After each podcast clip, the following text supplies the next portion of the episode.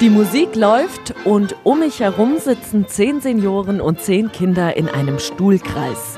Ich bin Nina Roth, schönen guten Tag und ich bin zu Gast bei Ambinius in Fulda.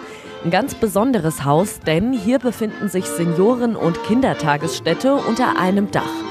Und da stehen regelmäßig gemeinsame Aktionen auf dem Plan.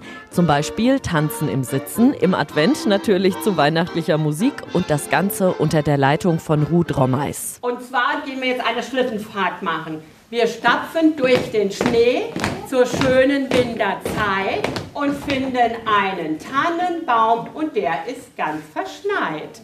Klingeling, Klingeling, kommt und steigt mit ein. Wir machen eine Schlittenfahrt ins Winterland hinein. So. Alle machen mit, strecken die Arme und stampfen mit den Füßen, singen und sprechen mit. Und zwar jeder so, wie er oder sie kann. Mit von der Partie ist auch Herr Diel, der neben mir sitzt.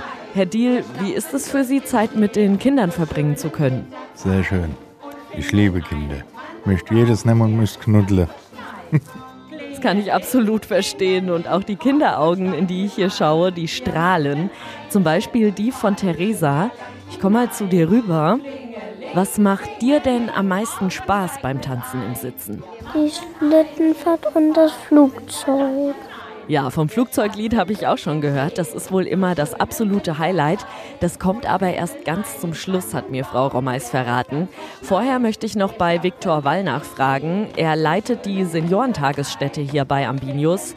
Wie oder was können Kids und Senioren denn voneinander lernen? Die Kinder profitieren von der Sozialkompetenz der älteren Menschen, der Senioren.